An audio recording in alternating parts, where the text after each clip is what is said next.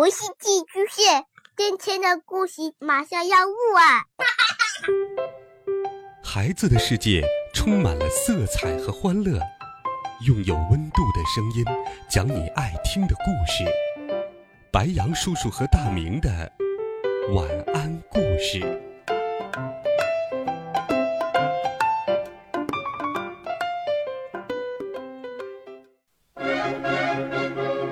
小朋友们、同学们，大家好。欢迎收听白羊叔叔讲故事。今天，白羊叔叔继续给你准备了《大盗贼活成布鲁茨》的好听故事。一起来听《大盗贼》系列童话第四部《神秘的登月火箭》第三集《好多好多银子》上。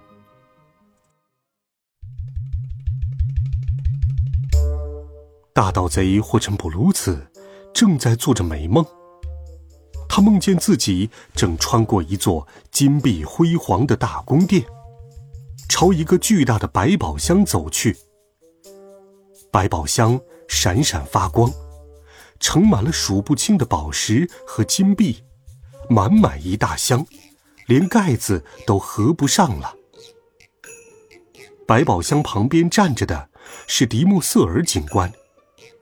他的警服外面套着一件花围裙，脚上穿着一双粉色的拖鞋，正朝他挥手致意呢。不过，他手里挥动的不是长剑，而是一把巨大的炒菜铲。您尽管拿吧，不要客气，尊贵的大盗贼先生，这些都是您的。活成布鲁茨。可不知道什么叫客气，他撸了撸袖子，正要把双手伸进百宝箱，却被一阵吵闹声给惊醒了。嗯，真是活见鬼了！谁在这里大吵大嚷？他生气的嘟囔着，睡眼惺忪的朝灌木丛外看去。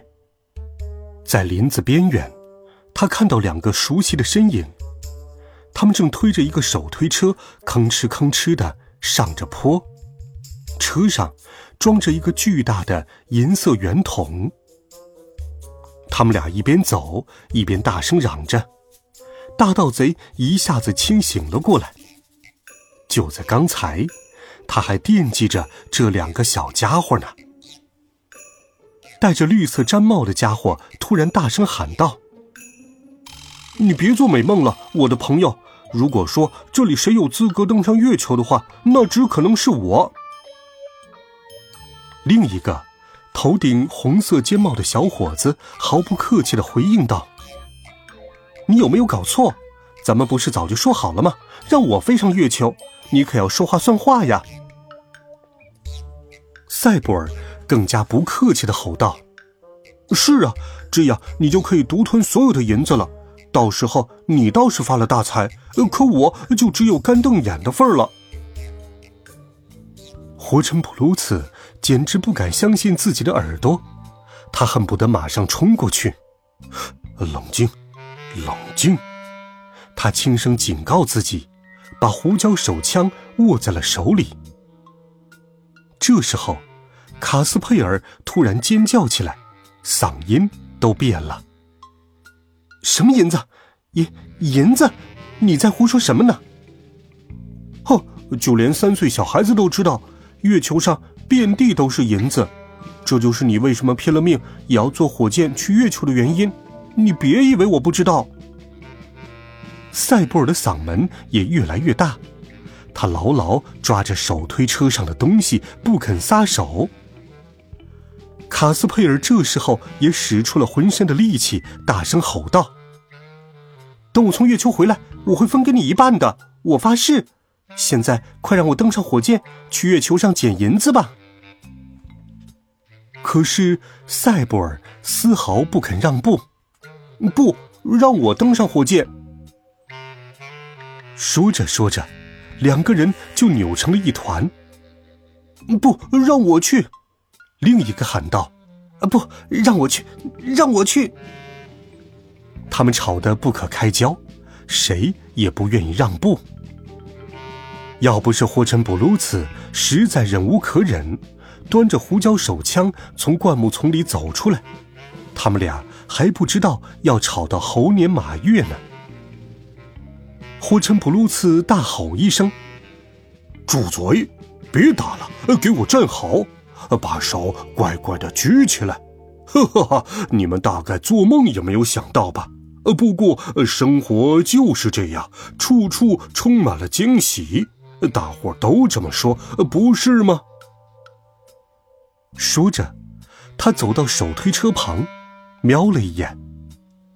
你们制造了一枚登月火箭？什么？卡斯佩尔结结巴巴，上气不接下气。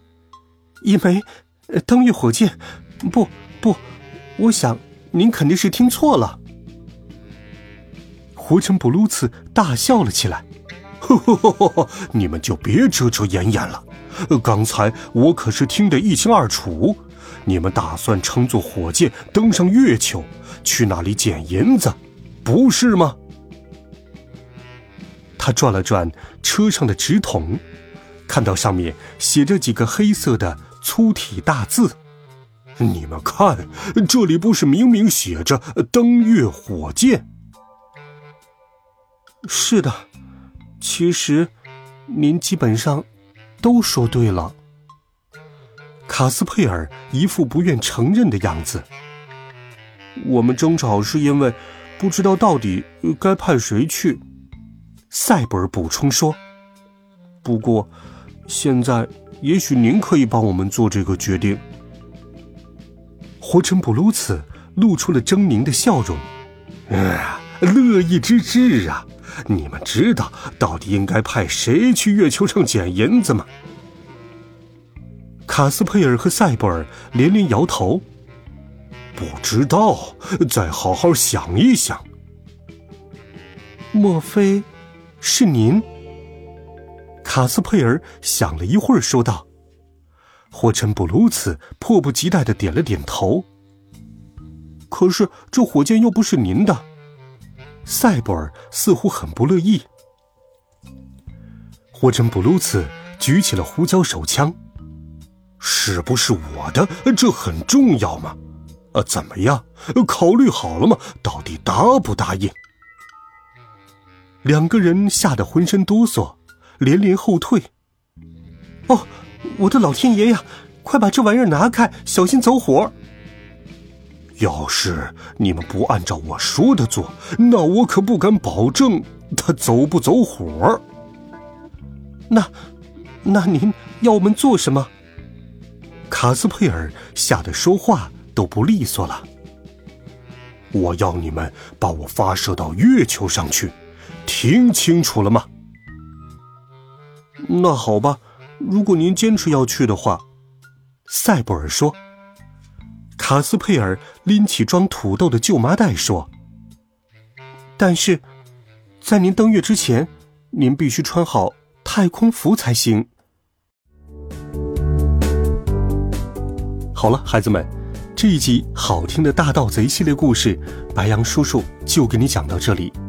温暖讲述，为爱发声，每天白羊叔叔讲故事都会陪伴在你的身旁。我们明天见。晚安，好梦。